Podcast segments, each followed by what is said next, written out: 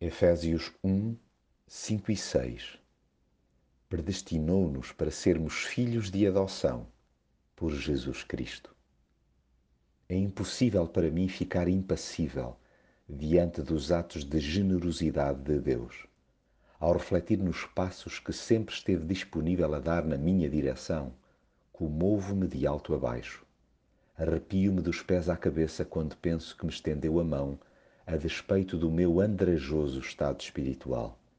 Ninguém, senão Ele, se compadeceria de mim a ponto de me abraçar, perdoar e adotar. Estava sem rumo e Deus, em Cristo, atraiu-me para o seu colo. Vivia sem rei nem roque e nele passei a ser filho do rei.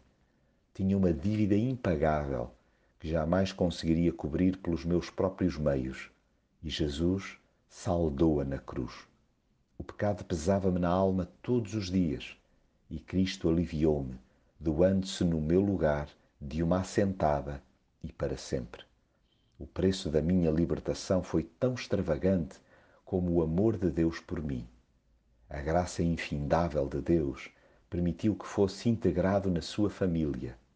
Por Cristo, tornei-me, imagine-se, agradável aos seus olhos. Vivo agora alegremente para lhe obedecer dia sim, dia sim.